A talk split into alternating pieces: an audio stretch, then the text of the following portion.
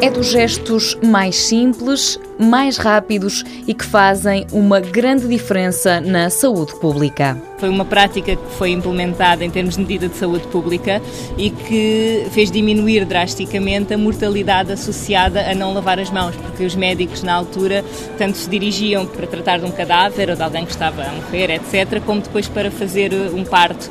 E, portanto, a, a prática de lavar as mãos entre uma coisa e outra mudou drasticamente a mortalidade associada a estas situações. E eu acho que é uma daquelas coisas simples e fundamental. E agora, quando foi da gripe A, foi uma das medidas mais simples a implementar, é só lavar as mãos. Cláudia Viegas trabalha na área da nutrição na Escola Superior de Hotelaria e Turismo do Estoril.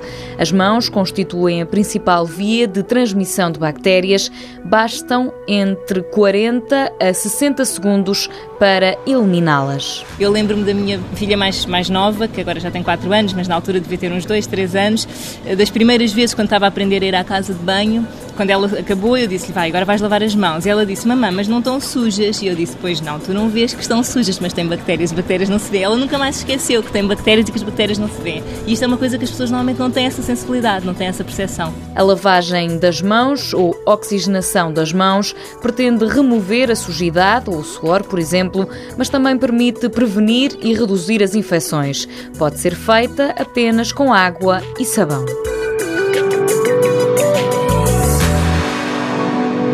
Mundo Novo, um programa do Concurso Nacional de Inovação BSTSF.